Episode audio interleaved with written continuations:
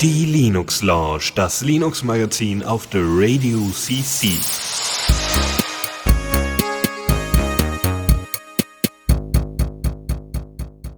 Herzlich willkommen zur ersten Folge der Linux Lounge in diesem Jahr. Und wir fangen gleich mit einem Prä äh, Präsentationsfehler an, beziehungsweise mit einer wunderbaren Verspätung. Es, es, es fühlt sich so ein bisschen an wie vor noch einem halben Jahr, ja, wo einfach Sendungen deswegen nicht funktioniert haben, weil man zu spät vorbereitet hat. Nein, nein, nein, diesmal war es einfach so, alles fertig vorbereitet, alles perfekt. Und dann einfach so, nee, ich Sagt das Programm, nee, nee, jetzt nicht. okay, also erstmal herzlich willkommen. Ähm, wie ich hörte, sind auch einige Leute dabei, die äh, die Linux Lounge noch nicht kennen. Ähm, dazu aber später mehr. Erstmal zu den Leuten, die die Linux Lounge jetzt ein bisschen kennengelernt haben und jetzt auch noch Teil dessen sind. Hallo Chris, hallo Jan. Ja, Hallöchen. Ach ja, ich bin übrigens Dennis. Ja. Hi Dennis. Hi Dennis. Wir könnten uns alle irgendwie in eine, in eine uh, Open Source Software uh, Selbsthilfegruppe oder sowas treffen. Das hier ist quasi uh, genau dieser Rahmen dafür. Ähm, jetzt muss ich jetzt mal das Pad wieder aufmachen. Das kann etwas dauern. weil sonst haben wir hier mit Notizen überhaupt nichts am Hut. Aber erstmal, genau, stellt euch mal so ein bisschen vor, streitet euch darum, wer anfängt, ähm, warum ihr überhaupt hier seid, woher ihr kommt, was ihr macht und wohin ihr gehen werdet. Ja, dann fange ich einfach an. Ich äh, bin der Chris, Hallöchen zusammen. Ähm, ja, ich bin äh, Student der TU Dortmund äh, der, bei der Fachschaft Informatik und ähm, bin dort, äh, äh engagiere mich dort in der äh, Free and Open Source Software AG.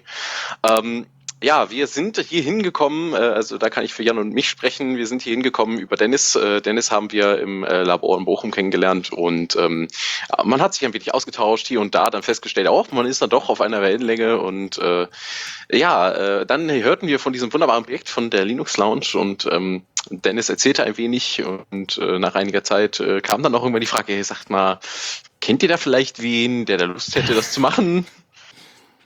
Wir guckten uns da dann einfach nur so an und haben gedacht, ja, da kennen wir wen. und habt dann genau, gegenseitig äh, aufeinander gezeigt und gesagt, ja, läuft. Ja, äh, genau, die Hitler. Ja, und ähm, äh, ja, was gibt's noch zu meiner Person? Ich bin äh, knackige 27 Jahre alt ähm, und äh, bin immer noch im Bachelorstudium, das mir sehr viel Spaß macht. ähm, aber schon kurz vor Ende. Und äh, ja, ich, ich freue mich sehr auf diesen Abend. Ja, ja, ich bin Jan. Ich, äh, genauso wie Chris studiere ich Informatik an der TU Dortmund. Ähm, wir haben uns über die Voss AG kennengelernt gehabt und die Geschichte, wie wir jetzt äh, Dennis kennengelernt haben und wie wir jetzt hier gelandet sind, hat Chris ja gerade schon sehr schön erzählt. Ähm, bin äh, ja, mit meinen 25 Jahren jetzt auch kurz äh, äh, vor Beendigung meines Bachelors. Und äh, ja, was gibt es noch groß zu sagen? Ich engagiere mich sehr stark in Open Source Projekten. Genau, wir lieben Open Source. Eine Organisation, Jugendhackt, yay. Genau, ja. und was, was macht ihr genau in der FOS AG eigentlich? Mach ruhig, ja, sag. Ähm, was wir machen ist, äh, wir ähm, hatten in erster Linie vorgehabt, den äh, Open Source Gedanken ein bisschen weiter in die Gesellschaft zu tragen, zum Beispiel durch Vorträge oder ähnliches, also halt ähm, um zu sagen, hey, es gibt eine Alternative zu proprietärer Software. Ähm, wollten uns allerdings auch noch in halt mit äh, einer Gruppe von Leuten, die halt Lust hat, äh, auch an Open Source Projekten beteiligen. Zum Beispiel wollten wir noch die Brummel und Breyer ähm, Entwicklung unterstützen. Ähm, wir organisieren für die Erstsemester in unserer Uni ähm, sogenannte äh, unseren, unseren, unseren, ja, sagen wir mal Linux-Einführungskurs, dass sie, dass wir denen helfen, Linux zu installieren. Also natürlich, die, die Interesse daran haben. Ähm, so ein bisschen äh, die ersten Schritte mit Linux, bei den ersten Schritten mit Linux zu helfen. Und das war so das, was, was wir bisher getan haben mit der AG. Da gibt es nichts hinzuzufügen. Sehr schön. Ähm, ja, deswegen, äh, ja, wie gesagt, ich habe euch ja einfach mal eingeladen und äh, schauen wir mal. Im besten Falle wird das eine regelmäßige Geschichte. ähm, dadurch, dass wir jetzt ja auch durch euer Umfeld auch, äh, ihr habt ja fleißig Werbung gemacht, ich bin ja beeindruckt und ähm, uns haben jetzt auch in den letzten paar Monaten doch relativ viele Zuschriften erreicht, auch an The Radio CC, so von wegen, hey, wann kommt denn die Linux Lounge mal wieder und so weiter. Die war jetzt ein halbes Jahr, circa, ein bisschen mehr sogar, glaube ich, pausiert und nun sind wir wieder da. Warum ist das so? Naja, irgendwann hat man mal so ein bisschen Motivationsmangel und äh, zudem auch Zeitmangel. Ja, dann sind Prioritäten anders gesetzt und jetzt dachte man sich so, natürlich auch mit der, mit der Zusammenkunft von euch beiden und noch anderen Leuten von der Voss AG, war so, ach ja, Voss ist ja eigentlich eine ganz schöne Sache. Könnte man ja mal wieder was mitmachen. Ähm, und nicht nur jeden Tag benutzen, sondern auch mal wieder ein bisschen drüber berichten. Vor allem tut sich da in, in letzter Zeit, äh, wie eigentlich immer, aber jetzt mal wieder im Besonderen was. Äh, sei es Linux, äh, sei es äh, mal wieder Valve oder ähm, sei es Microsoft was Open Source Kram und so weiter angeht. So, dann würde ich behaupten, könnten wir sogar beginnen. Und zwar mit äh, unserer ersten. Ach ja, genau. Unsere erste Rubrik ist äh, nämlich folgende. Wenn wir, wenn ich, wenn ich das hier alles organisiert hier kriege. Oder auch nicht. Gut. Neues aus dem Repo. Ja, so funktioniert das auch. hm, ja, irgendwie die besten Tastenkombinationen funktionieren gerade nicht. Äh, Enter und Tab, äh, Enter und Leertaste. Äh, genau, äh, ich erkläre mal ganz kurz, worum es bei Neues aus dem Repo, äh, Repo geht. Ähm, es wird äh, beschrieben, was es so an neuen äh, Versionen gibt. Ja, also das ist speziell der die Kategorie für neue äh, Programmversionen, natürlich Open Source Software. Ähm, und äh, eben um so ein bisschen auch auf besonders große Releases aufmerksam zu machen, die jetzt gerade aktuell sind. Ähm, und einfach mal äh, zu zeigen, was es denn da so gibt. Und da gibt es eine neue Version von Picard. Richtig. Ja, da will ich auch direkt mal loslegen. Ja, Picard ist äh, ein wunderschöner kleiner äh, Research and äh, Tech äh, Client für ähm, Leute, die Musik lieben. Ähm, ich meine, das Problem kennt jeder. Man hat seine äh, Lieblingsmusikbibliothek jahrelang gepflegt. Äh, man hat irgendwann mal rund um die Nullerjahre angefangen oder manche vielleicht noch früher oder manche noch viel, viel früher. Ähm, Erst waren es MP3s, dann wurden es natürlich äh, schönere und äh, offenere Formate vielleicht. Und ähm, irgendwann hat man festgestellt, hey, bei dem ganzen Hin- und Herkopieren, da sind irgendwie Dinge verloren gegangen. Ich weiß gar nicht mehr, wie der Song heißt. Da steht irgendwie ähm, Titel 3 äh, und das ist in Album 1. Äh, das ist irgendwie nicht sehr hilfreich. Ähm, und ja, äh, Picard äh, hilft da abzu, äh, hilft da, ähm, ähm, ja, hilft da abzuhelfen. Und äh, die Jungs rund um dieses Projekt haben ein neues äh, Minor Release rausgebracht nach über zwei Jahren. Das letzte 1.3 kam am 20. Oktober 2014 heraus. Das ist also schon ein ganzes Stück her. Und ähm, ja, Picard bringt äh, einige neue Features mit, wie äh, AIFF sofort, einen Plugin-Manager, den man jetzt vom Programm aus selbst verwenden kann. Vorher muss man Plugins aufwendig selber dort irgendwie reinschieben. Ähm, und eine, Norwe eine norwegische La Lokalisierung. Naja, wen auch immer das jetzt äh, betrifft. Ich glaube mich jetzt nicht. Ich kann kein Norwegisch. Ja, ähm, das äh, Programm basiert auf Python, ist äh, ziemlich performant. Ich habe es mal kurz ausprobiert. Ähm, und äh, beherrscht auch ähm, eine Skriptsprache, die es einem ermöglicht, äh, eigene kleine äh, äh, Umbenennungssachen im Batch direkt hintereinander zu schieben und das ohne weitere Umschweife und viel Eingreifen automatisiert zu gestalten. Ja, und ähm, was gibt's noch zu sagen? Sie äh, bringen vielleicht demnächst noch ein paar Neubugfixes raus, weil in den letzten zwei Jahren hat sich doch eine ganze Menge an äh, Code-Zutragungen angehäuft und die konnten sie alle gar nicht verarbeiten. Dementsprechend wird es noch weitere kleine Verbesserungen geben, aber jetzt wird aktiv an einem neuen Major Release, an Picard 2.0 äh, gearbeitet und ich bin sehr gespannt, äh, was sie dann an neuen Features mitbringen. Hm. Ähm, hast du das jetzt, also du hast, hast du das jetzt irgendwie großartig schon mal eingesetzt oder war das jetzt erstmal nur zum in Anführungszeichen ausprobieren?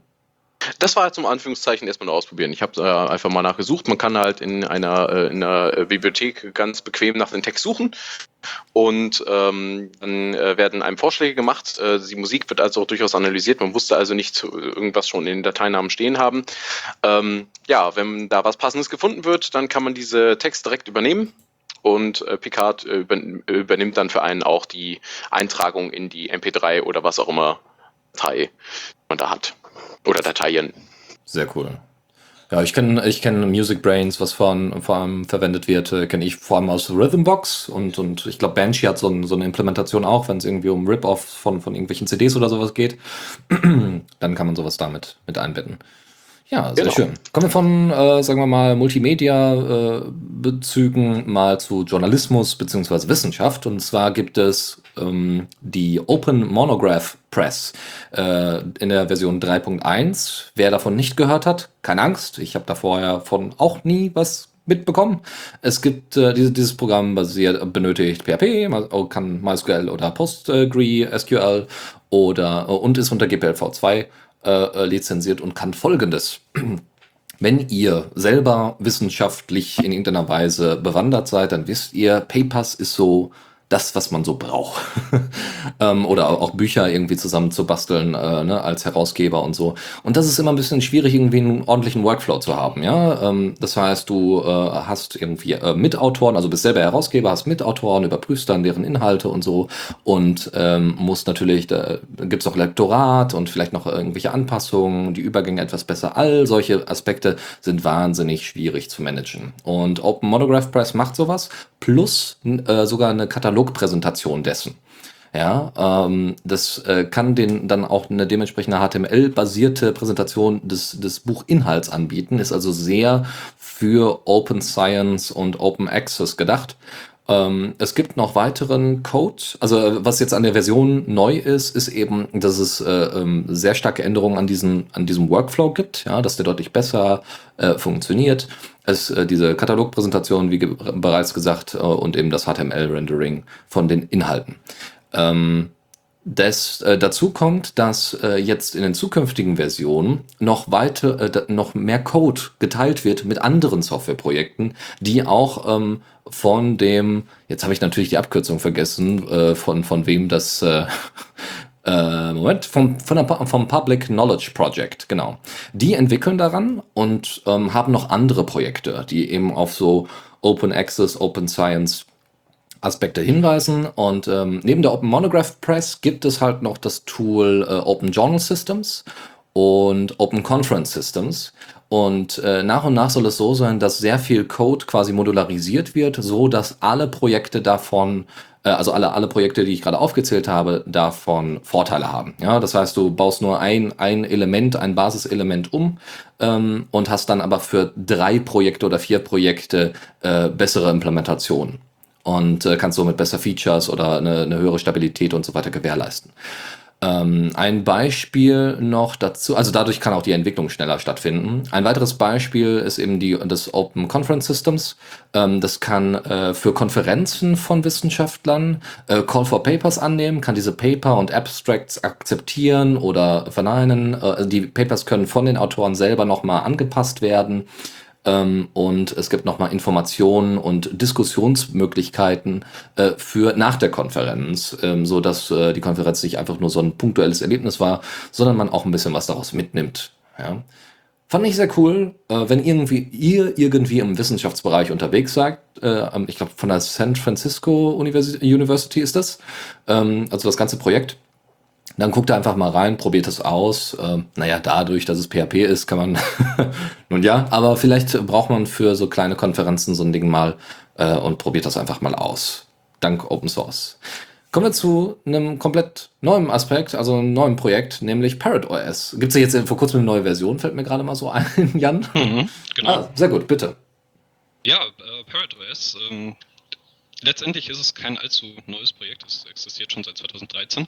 Ist allerdings ähm, jetzt äh, Januar war der letzte Release für die Version 3.41 und zwar kann man sich unter Parrot OS erstmal ein, sowas ähnliches vorstellen, wie man vielleicht schon von Kali Linux halt kennt. Es ist ein Betriebssystem, natürlich auf Linux-Basis, ähm, welches in erster Linie auf, äh, äh, ich sag mal, den ähm, anonymen Webverkehr ausgelegt ist und auf äh, ja, Penetrationstesting. Ähm, das schöne Projekt wurde uns, äh, wird von, der Frozen, von dem Frozenbox-Team bereitgestellt, was so eine kleine Entwicklergruppe aus oder so ein kleines Netzwerk äh, aus Italien ist, die sich auf äh, Hacking, IT-Security und äh, Programmierung halt spezialisiert haben.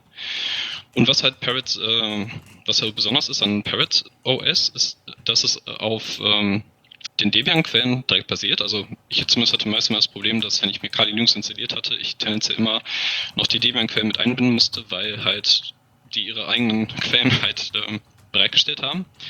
Parrot OS ist da, finde ich, ein bisschen netter, weil man direkt alle Debian-Quellen mit reinkriegt und so auch äh, Programme auf jeden Fall bekommt, die man benötigt. Ansonsten bietet das von den äh, ich sag mal, von den Tools her genau das gleiche wie ähm, Kali Linux. Ähm, kommt an sich mit der Mate Desktop und LightDM. Das Schöne an Paradise ist auch, dass es halt für sehr ja, schlanke Maschinen halt mit denen kompatibel ist. Also für welche, die gerade mal 256 MB RAM haben und auch eine 32-Bit-Prozessorarchitektur. Es gibt wohl auch schon ARM-Versionen. Ich benutze ParrotOS jetzt schon seit, keine Ahnung, drei Monaten etwa auf einem zweiten PC, aber weniger, um halt Penetrationstesting zu machen, sondern vielmehr so als, ich wollte es mal ausprobieren, habe es mal draufgezogen und ich muss sagen, ich bin damit bisher sehr zufrieden. Also es, es ist halt noch in, äh, in, in Entwicklung und hat halt noch immer mal wieder seine ein oder anderen Bugs, die man aber auch direkt dann in eine Telegram-Gruppe posten kann, dass die dann gefixt werden oder einem geholfen wird. Ähm, ist aber, finde ich, eine sehr nette Alternative an, an Betriebssystem dafür, dass man auch halt noch ein paar extra Tools, sag ich mal, mit dazu bekommt. Ja, muss. Also, also okay. Also, wie, wie lange hast du das jetzt äh, ausprobiert? Wie gesagt, so etwa drei Monate ungefähr. Ah, okay. Ähm, was vielleicht noch ein bisschen Zusatz ist, ich weiß gerade nicht, wie auf welchem Stand der Kali Linux ist. Ähm, es kommt halt auch direkt mit ein paar anonymen äh, Tools, also anonym, ah, Anonymisierungstools für den für Webverkehr, zum Beispiel Tor, Browser, I2P, Messenger, ähm, Unsurf, GPG, all den ganzen Kram, den man auch so kennt, kommt an und äh, ja, ich finde es ein super, eine super Distribution. Ähm, ich kann es nur sehr empfehlen. Vor allem, wie gesagt, ich finde es ein bisschen besser für den normalen User-Gebrauch als äh, Kali Linux. Es macht sich aber allerdings auch ein wenig von der, von der äh, Promotion her der Webseite und äh, dem kleinen Video, das es dazu gibt und auch den, den Desktop-Hintergründen, die es mitliefert, so ein bisschen auf ähm, ähm, ja, jetzt so ein bisschen auf der Schiene von äh, Mr. Robot oder so, also so ein bisschen äh, mehr die breite Masse ansprechend. Ist aber, kann man drüber hinwegsehen und ist an sich, an sich sehr empfehlenswert. Hm, alles klar. Gut, dann würde ich mal behaupten, äh, sind wir bereit für die, für die nächste Rubrik. Newsflash. Im Newsflash geht es im Kern darum, mal so ein bisschen darzustellen, okay, was hat sich in der Open Source Szene bei den Projekten, also community-technisch getan? Oder gibt es grundsätzlich Neuigkeiten, die angekündigt worden sind, äh, die mit, mit Open Source in irgendeiner Weise zu tun haben?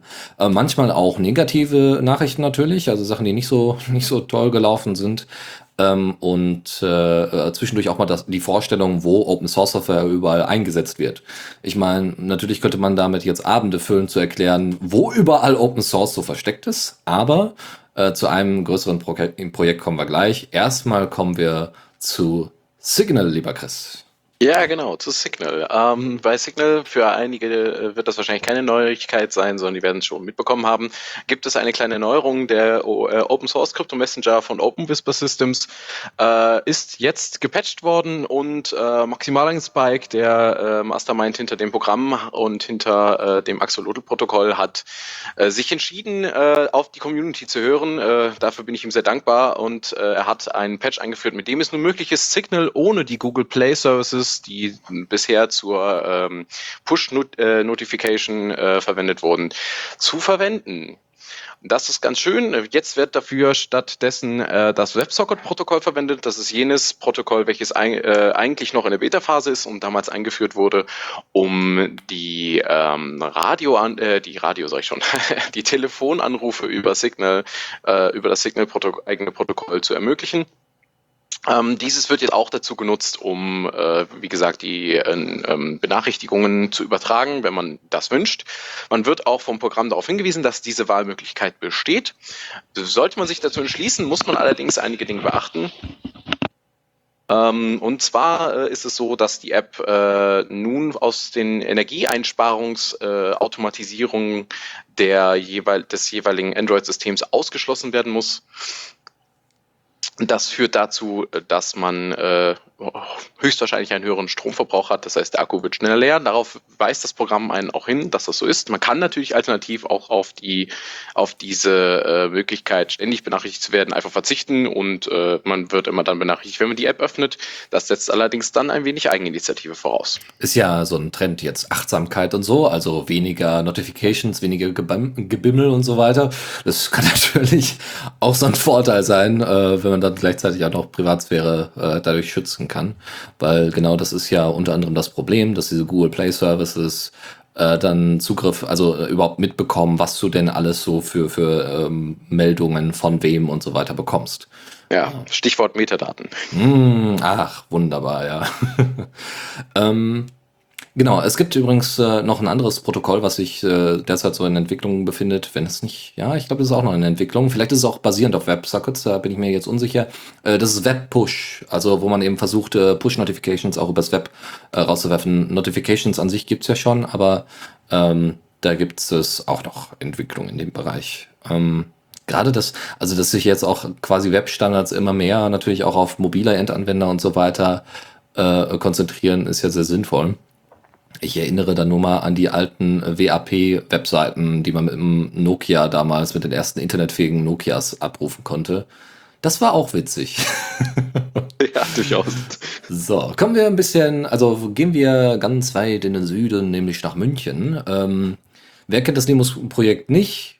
Naja, also jemand, der hier zuhören wird und weiß, dass er hier zuhört, aus gewissen Gründen wird es schon kennen. Das Linux-Projekt war die Idee der Stadtverwaltung München zu sagen, hör mal zu, wir könnten jetzt hier alles mit Windows XP-Rechnern vollstellen und dann können wir es auch lassen. Das ist schon ordentlich teuer, Lizenzgebühren, Support und so, alles nicht so geil. Oder wir machen es selbst oder zumindest zu einem großen Teil oder kaufen halt den Support von außen ein, aber machen mal hier ordentlich Linux-basierte Verwaltung, äh, LibreOffice, OpenOffice und so weiter, in, äh, Integration und versuchen mal mit Open Source Software was zu reißen.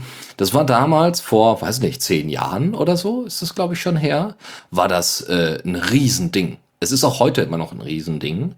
Ähm, das Problem ist, dass es jetzt in den letzten paar ja, Wochen, aber naja, letztes halbe Jahr eigentlich immer mal wieder so Stimmen gab. Microsoft ist nebenbei nach München gezogen als Hauptstandort ähm, so immer mal äh, die Überlegung gab, ja, vielleicht sollten wir das mal lieber ein bisschen einreißen, das bringt ja auch nichts und die sind alle unzufrieden und so weiter.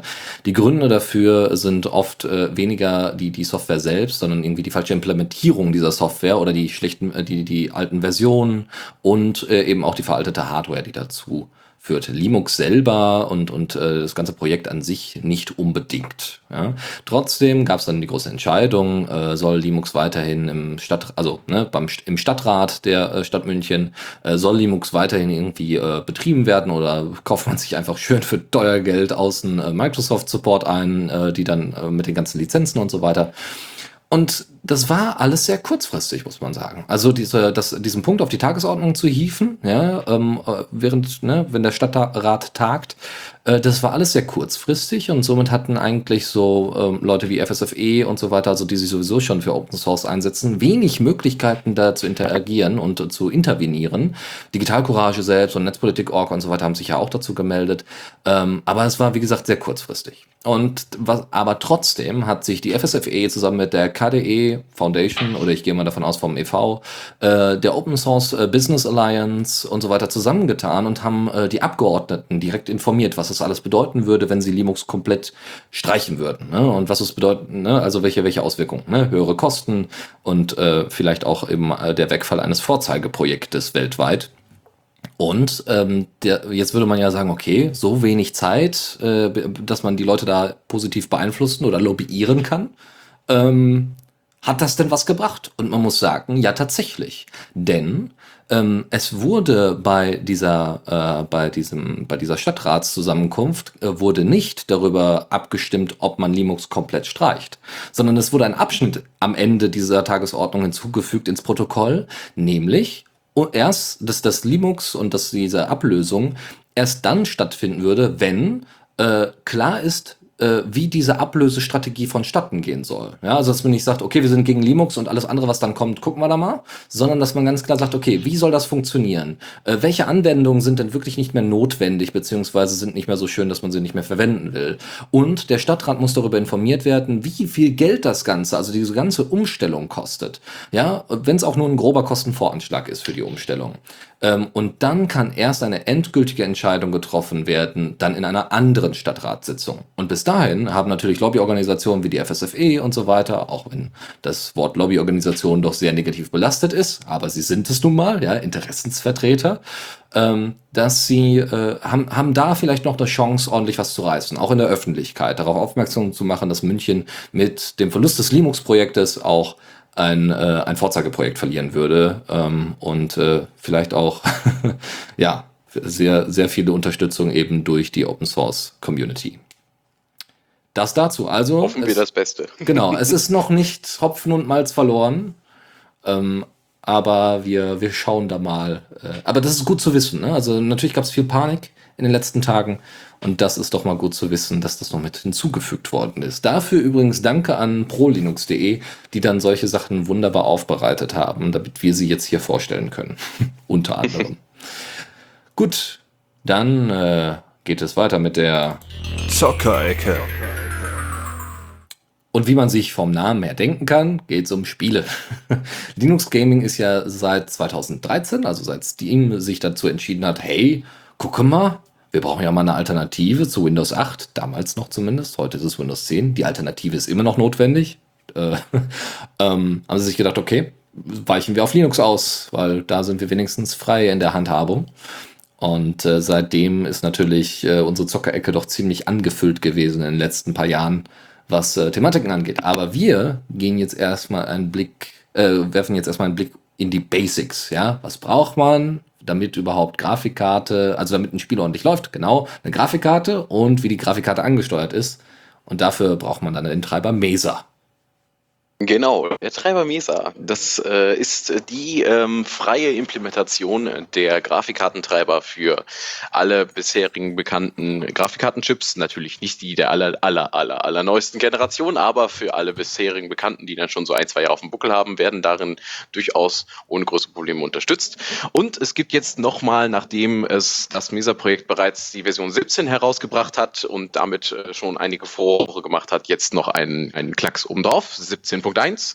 17.1 bringt nämlich vor allen Dingen für die AMD-GPU-Liebhaber äh, unter uns ein wenig was mit, nämlich neue, äh, neues Shader-Caching für die R600 und Radeon SI-Treiber äh, des äh, Mesa-Paketes die ähm, wo bisher, was ich so gelesen habe, in den Weiten des Netzes äh, marginale Verbesserungen mitgebracht haben, aber durchaus bemerkbar sind, weil dann doch einige äh, Prozesse schneller ablaufen.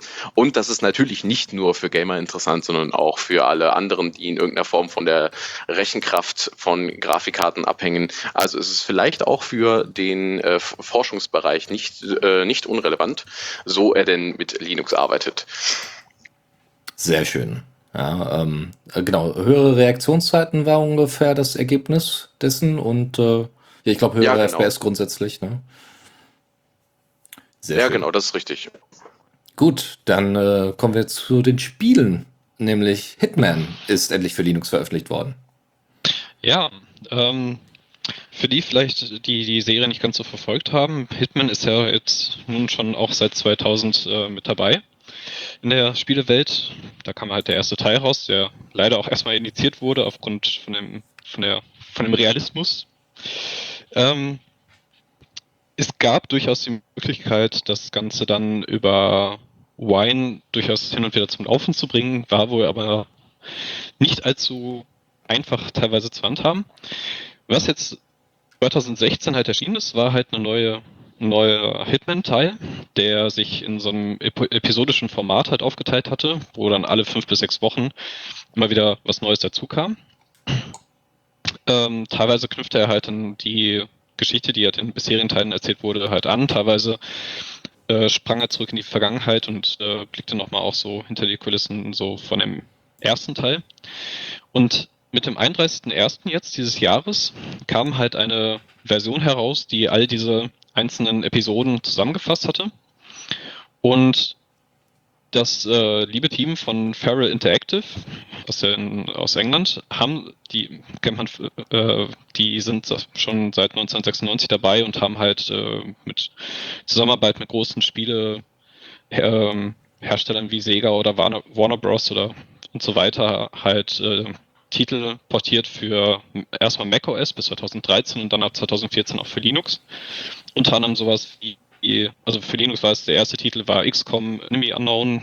Ähm, es kamen auch große noch Titel hinzu, wie die gesamte Total War äh, Batman Arkham, Batman Arkham äh, Tomb Raider, Bioshock, Tropico und die Liste geht ewig weiter.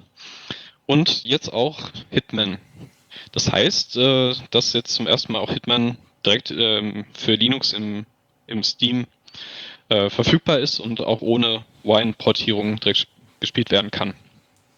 Was halt sehr cool ist. Sehr schön. Führt natürlich dann auch zu den dementsprechenden guten Reaktionszeiten im besten Falle, ne, weil du eben nicht noch irgendwelche Zwischenlayer hast, die irgendwie Probleme bereiten könnten. Ganz genau. Und ich denke mal, da wird die gesamte Gamer-Community, die auf äh, Linux spielt, sich sehr darüber freuen, weil Hitman ja doch auch eine sehr große Reihe ist mittlerweile. Mit jetzt mittlerweile sechs Spielen und einer angekündigten zweiten Serie, also von dem Teil, der 2016 erschienen ist. Sehr schön. Eine andere, eine andere große Serie für die RTS-Spieler unter euch ist Civilization. Korrekt. Civilization 6 ist nämlich jetzt äh, mit Hilfe von Aspire Media auch für äh, SteamOS bzw. Linux erschienen.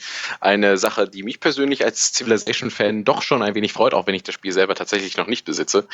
Ähm, laut Aspire ist es äh, dabei aber leider so, dass äh, nur neuere Grafikkarten äh, von Nvidia mit 1 GB RAM oder größer unterstützt werden.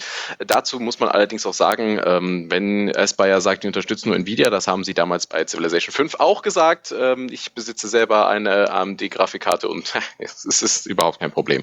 Ähm, also mit aktuellen Versionen des Treibers Radeon SI kann ich euch versichern, funktioniert es wahrscheinlich auch. Ähm, was dabei allerdings außen vor bleibt, sind äh, äh, Grafikkartenchips der Intel-Reihe. Ähm, die werden da leider überhaupt nicht erwähnt und werden auch explizit vom Support ausgeschlossen, im Gegensatz zu AMD. Ähm, aber wer dieses Spiel, das äh, wegen äh, gewisser äh, äh gesellschaftlicher Kritik, äh, sage ich jetzt mal, wegen soziologisch äh, orientierter Kritik, ähm, doch umstritten ist, äh, äh, doch viel Spaß hat, der wird das nun auch unter Linux tun können. Nee, nee, nee, nee. Du musst jetzt erklären, wie soziologische Kritik. Also hier, ich stehe ja auf dem Schlauch. Ich habe ja überhaupt nichts mitbekommen darüber. ah, ich, ich, wollte, ich wollte mich da schnell wegdücken. Nein. ähm, äh, und unter der Gefahr, mich äh, in äh, hier Dinge zu behaupten, die vielleicht nur Halbwahrheiten sind, ähm, ist es wohl so, dass äh, ich in der Community habe ich mitbekommen, dass es so ist, ähm, dass äh, ähm, Take, äh, Take Interactive da äh, ein wenig was auf die Finger bekommen hat von der Community, die nämlich gesagt haben, hey Leute, was ihr da macht, ist, äh, ist nicht ganz so schön, weil sie betreiben, so der Vorwurf, sogenanntes Whitewashing. Ähm, zur Begriffsklärung, äh, Whitewashing heißt eigentlich bloß ne, die, schön, äh, die Wäsche schön rein und sauber machen, ähm, im Sinne von, dass man kontroverse Themen der Menschheitsgeschichte, denn darum geht es ja bei Civilization, ähm, dann doch vielleicht eher unter den den Teppich fallen lässt. Äh, zur Erinnerung zum Beispiel bei Civilization 4, der also dem Vor Vorgänger von Civilization 6, war es so, dass man äh, eine, äh, dass es ein Teil der äh, gesellschaftlichen äh, Zivilisationsentwicklung war, ähm, die Sklaverei einzuführen, mit deren Hilfe man unter Opferung von Bevölkerung äh, Projekte in, der, in dem Städtebau beschleunigen konnte. Hm. naja, ähm, dies äh, und andere Aspekte, wie zum Beispiel äh, den äh, Faschismus, haben sie dann alle, hat äh, Take-Two Interactive dann irgendwann unter den ähm, äh, unter den Tisch fallen lassen. Es war äh, so in Ansätzen noch unter Civilization 5 zu finden. Da gab es zum Beispiel noch äh, autokratische Ideologien mit ein paar DLCs, die man dann äh, bekommen konnte, um damit sich Vorteile zu, in, in Kriegssituationen zu schaffen. Ähm, das fiel bei Civilization 6 dann aber vollständig weg und das wurde hart kritisiert bleibt zu warten, ob es vielleicht DLCs geben wird, bei denen das vielleicht doch wieder berücksichtigt wird. Ein anderes Beispiel aus einem anderen Bereich äh, für Whitewashing ist unter anderem Ghost in the Shell, der neue Film, naja, ist jetzt auch schon wieder ein paar Tage alt, ähm, der äh, nicht mit Schauspielerin, also der Ursprung diese, dieses Spielfilms und der Geschichte ähm, stammt aus Japan, wenn mich nicht alles täuscht, und war da sehr erfolgreich. Und dann hat man es halt nochmal neu aufgesetzt für Hollywood, auch mit Hollywood-Schauspielern, die natürlich alle nicht aus Japan kommen. Ähm, ein weiteres Beispiel wäre die Millennium-Reihe, also hier Verblendung, Verblödung und wie sie nicht alle heißen, ähm, die dann mit Daniel Craig nochmal neu gedreht worden sind, obwohl wirklich die schwedischen, äh, die schwedische Version davon sehr, sehr gut war. Ja, ähm, das wäre ein weiteres Beispiel. Also es gibt es nicht nur irgendwie bei unterschiedlicher Hautfarbe, sondern auch einfach nur, ja, wir machen das jetzt nochmal. nochmal auf amerikanisch. Mit mehr Gewalt und weniger Dialog. Keine Ahnung. Gut, ähm, dann kommen wir nun schließlich zu unserem Kommando der Woche. Und da haben wir, was, äh, was eigentlich auch zumindest thematisch ganz gut in die Zockerecke gepasst hätte, oder? ja, ein ähm, kleines Tool für Linux-Nutzer namens Cheat. Ähm, vielleicht erstmal, wie wir darauf aufmerksam geworden sind. Äh, wir haben für die ähm, für die Erstsemester, den wir halt dann Linux aufs Auge gedrückt haben, ähm, haben wir so einen kleinen Cheat-Bogen, also mit so gängigsten, also zum einen mit dem Inhalt der Folien, die wir dann halt denen vorgestellt haben, aber auch mit den gängigsten Sachen, die man so als Einsteiger in Linux für die Konsole brauchen könnte, äh, zusammengestellt. Also beispielsweise das äh, List, den List Command, äh, Mac Directory und so weiter und so weiter. Und dann wurden wir von einem Kommilitonen darauf hingewiesen, hey, da gibt es äh, das Cheat. Und was Cheat ist, ist, ähm, dass also es ist in Python geschrieben und äh, an sich natürlich Open Source, kann man frei runterladen von Repository, was äh, äh, verlinkt wird. Zwar kann man sich so kleine Cheat Sheets anlegen, so kleine Cheat Seiten, die man einfach mit Eingabe von Cheat und dann dem Befehl, wo man etwas darüber wissen möchte, in die Konsole eingeben kann und kriegt so eine kleine Auflistung von den, ich sag mal, äh, nützlichsten, gängigsten Kommandos. Also ist besonders für tar, wie viele Linux-Nutzer ja wissen, äh, sehr interessant, dass man direkt die passenden tar-Befehle zum Entpacken, Verpacken, zum Komprimieren und so bekommt. Der äh, Herausgeber des Ganzen sagte auch, dass äh, mit dem Runterladen des Programms nur so Default-Pages äh, bereitgestellt werden. Das sind zum einen die tar-Befehle, da ist ein ich glaube, LS-Befehl drin und so, und so ähnliche Sachen, also wirklich Default-Sachen. Und was wir halt von der Foster gemacht haben, äh, in Anbetracht der Erstsemester und unseres Vortrags, den wir dann da den aufs Auge drücken, ist das Ganze noch mal ein bisschen erweitert und haben das auch in einem Repository bereitgestellt. Also jeder, der halt Interesse daran hat und sich nicht die Dinger selber zusammenstöpseln möchte, kann sich da auch schon mal ein paar runterladen. Das, äh, das Repository wird dann auch verlinkt sein. Und ähm, ja, der Hersteller hat das auch vor allem, in, also der Herausgeber hat das vor allem auch in, mit dem Hintergrund gemacht, dass er meinte, wenn jemand was halt haben möchte, dann soll es halt selber äh, zu, äh, vorbereiten, beziehungsweise zusammen basteln. Ähm, die Handhabung ist sehr einfach, es ist halt deutlich äh, übersichtlicher als die Man-Page. Natürlich soll, äh, bräuchte man allerdings auch schon ungefähre Ahnung, was dieses Programm halt macht. Also es ist halt keine komplette Erklärung des Programms, sondern einfach nur eine Zusammenstellung der wichtigsten Befehle. Und äh, ist, denke ich mal, für viele, die gerade so in die Linux-Welt eintauchen wollen und mit der Man-Page überfordert sind, definitiv eine gute Alternative, um sich an die Kommandos heranzuführen und die halt schnell griffbereit zu haben. Vor allem, weil man ja eh bereits in der Konsole unterwegs ist. Ja. Sehr schön.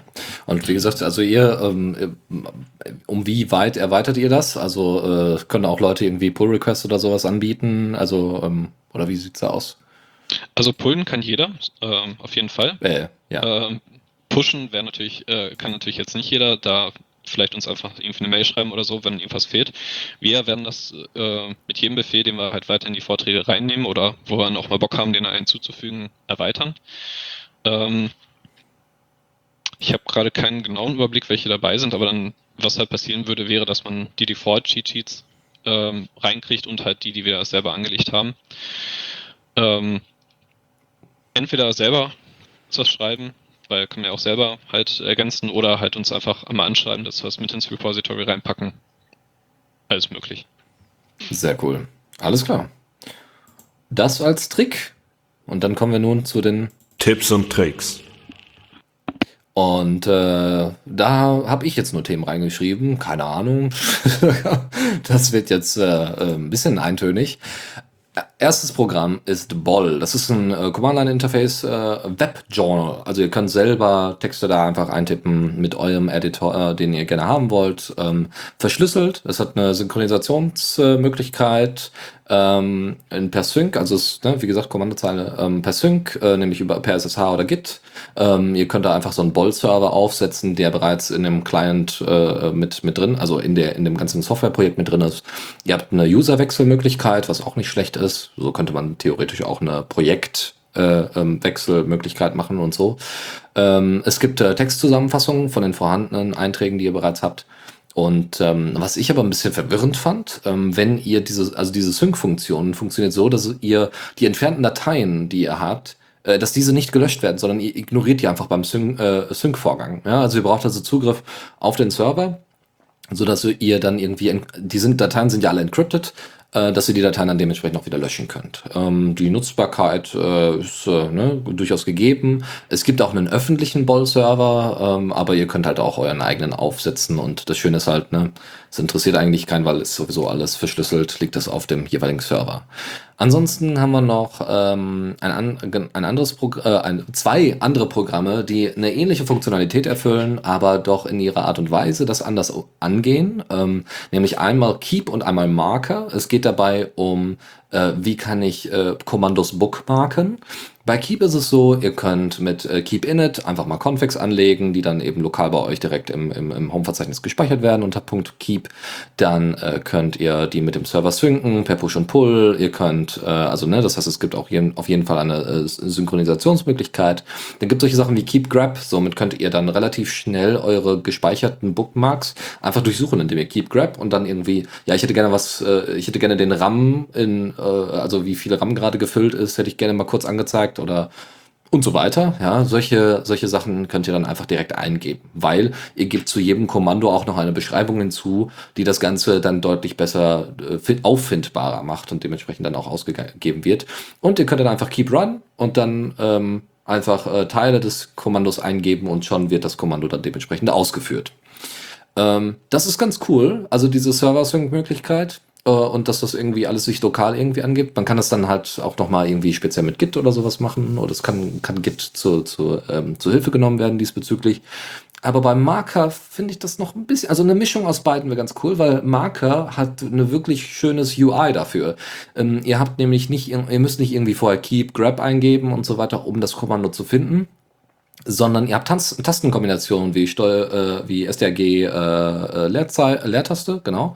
Und dort könnt ihr einfach äh, für eingetippte Kommandos ähm, eine Suche äh, vollziehen. Ja.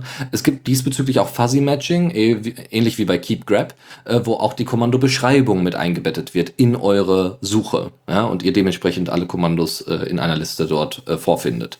Es gibt auch Kommando-Templates, was ich ziemlich cool finde. Das heißt, ihr könnt äh, wenn ihr sehr lange Kommandos habt, die ihr aber oft ausführen müsst und könnt ihr Platzhalter in dieses Kommando reinpacken und äh, diese Platzhalter dann nach relativ, also ihr sucht den Bookmark raus, das Kommando raus und springt dann einfach in die zwei, drei Platzhalter innerhalb dieses langen Kommandos und füllt das schnell und dann seid ihr damit durch. Ja, was ziemlich cool ist. Also das macht ihr dann mit Steuerung T, wechselt ihr dann äh, zu den Platzhaltern.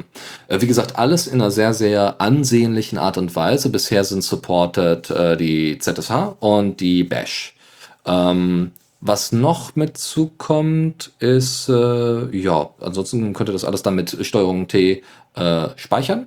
Und ähm, sonst haben wir noch, genau, das wäre also erstmal im Großen und Ganzen grundsätzlich für das Speichern von, äh, von Kommandos ein Punkt. Und ansonsten hat Chris noch eine Ergänzung, nämlich etc Keeper.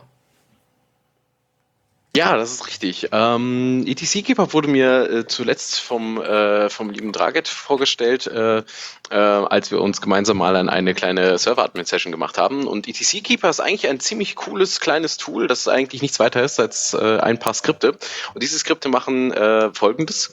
Und zwar, jeder kennt vielleicht mal das Problem, der einen Server administriert hat, hey, da hat man dann seine Konfiguration irgendwie organisiert und irgendwann hat man den Überblick verloren, wann welches Programm man irgendwann mal wo installiert hat und da hatte man doch mal was angepasst, aber danach hat man das irgendwie aktualisiert und dann war die Konfiguration aber überschrieben worden, weil man aus Versehen den falschen Knopf gedrückt hatte und äh, wie war denn das jetzt nochmal und jetzt ist alles kaputt und wie mache ich das denn jetzt am besten? ETC Keeper kann bei solchen Fällen abhelfen. ETC Keeper legt nämlich für den Benutzer ein kleines äh, lokales Git Repository für ETC an und äh, verfolgt alle Änderungen, die dort drin gemacht werden. Das bedeutet im Folgenden, dass wenn ein neues Programm installiert wird und dieses ähm, Konfigurationsdateien in slash etc unterbringt, dass diese in das äh, Repository gelegt werden, automatisch. Das macht das Programm für einen selbst. Macht man aber Anpassungen an den Konfigurationsdateien, kann man dann äh, oder sollte man vor allen Dingen auch mit äh, einem aussagekräftigen äh, Log dann die Änderungen in das Git pushen und hat so immer die beste Übersicht darüber, was man wann gemacht hat und unter welchen Umständen vielleicht mal was kaputt gegangen sein könnte. Ähm, zudem ist es natürlich, wie, weil es ein stinknormales Git ist, auch möglich, dieses dann sofort irgendwo hin zu synchronisieren auf einen Origin-Server, wo man dann noch ein Git laufen hat, äh, um sicher, um sicher sicherzugehen, dass diese Konfigurationen halt nicht verloren gehen. Das mhm. ist es auch schon. Stimmt, ich, äh, wir hatten das, glaube ich, tatsächlich schon mal vorgestellt, äh, aber ist äh, ein ziemlich cooles Tool. Nebenbei bemerkt, ähm, ETC Keeper gab es mal auf GitHub, wie ich gerade gesehen habe, ist aber mhm. äh, umgewechselt worden, weil GitHub neue Terms of Service hat und äh, das werden wir dann thematisch später mal aufgreifen, wenn sich so ein bisschen die Stimmung abgekühlt hat und die ersten wirklich wichtigen Informationen durch, äh, durchtropfen. Dementsprechend findet ihr dann das als Link vom Git-Repo und so weiter natürlich bei uns wie immer in den Show Notes. Später bei uns, bei uns äh, im Podcast, äh, im Podcast-Portal unter recrec.theradio.cc. Ähm, weiter geht's. Und zwar ähm, haben wir noch äh, ein, zwei Link-Tipps für euch. Einmal, wie ihr ähm, mal so ein paar also wie ihr ordentlich mit Wim umgeht. Einfach mal so ein Beispiel, wo so, so ein paar Sachen vorgestellt werden, wie man zum Beispiel die Capital, äh, also die Kapitalisierung, und damit meine ich nicht Geld ranholt, sondern die Kapitalisierung in Form von äh, Groß- und äh, Kleinschreibung in Vim ähm, zum Beispiel für eine ganze Zeile äh, umsetzt. Ja? Oder wie man Search and Replace ordentlich einsetzt. Was relativ einfach ist, wie ich finde, unter Vim wie man äh, Sachen bewegt, ja, also rauskopiert, bewegt oder woanders hin, hin bewegt, dass man auch sieht, wo es gerade äh, wie hinkommt. Ähm, und wie man in Vim Piping Commands umsetzt äh, und weniger schreibt grundsätzlich. Das ist auch schön. Und wie man Skripte schreibt in Vim. Das sind so, so, so paar Tipps. Ähm, äh, die Antworten gibt's dann, wie gesagt, unter itsfoss.com ähm, und bei uns, wie gesagt, in den Show Notes dementsprechend verlinkt. Ein letzter Part, und dann sind wir auch am Ende der Sendung äh, angekommen, ist äh, eine Anleitung, eine, ein Tutorial dafür, wie man Multi-Room Synced Audio mit OpenWrt und Puls Audio hinkriegt. Das heißt, wie ihr in mehreren Räumen synchronisierten Audio-Output habt, ohne viel, Elefanz ähm, und das über Puls Audio machen könnt. Wir hatten da, wir haben das tatsächlich bei uns im Hackerspace eingerichtet.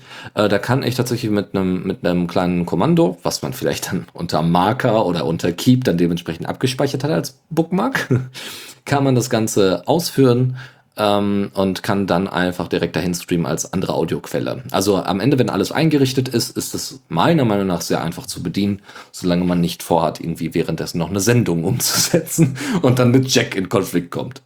Ähm, äh, das, das Ding ist, es gibt so bekannte äh, Stolperfallen bei so einem Einsatz. Erstens, OpenWrt hat eine spezielle Version von Pulse Audio. Äh, dann geht ZeroConf bzw. Avahi nicht besonders gut. Ja, also man muss also sehr, selber viel einstellen bei, bei Pulse Audio selber, also sehr viele Daten.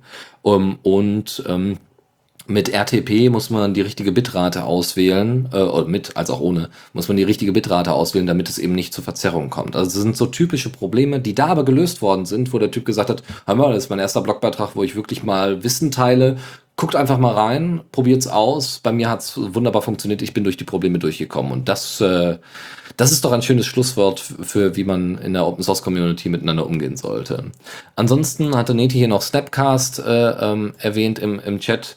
Äh, das Problem ist, das wollte ich beim nächsten Mal präsentieren. ähm, und da äh, gucken wir mal. Ich würde gerne selber da noch ein bisschen mit rumspielen und ausprobieren. das schauen wir mal. Alles klar. Ja, dann sind wir auch tatsächlich schon durch. Ich dachte tatsächlich, es würde länger dauern, liebe Freunde. Tja, ja. wir sind richtig schön durchgerannt, sind wir. Ja, Wahnsinn, Wahnsinn. Normalerweise auch bei so einer Liste an Themen wäre eigentlich viel bei rumgekommen. Nun ja, ähm, wollt ihr wiederkommen? Auf sehr, sehr jeden Fall. Sehr, sehr gerne dann seid ihr herzlich eingeladen und dann gucken wir mal, wie wir das demnächst organisieren.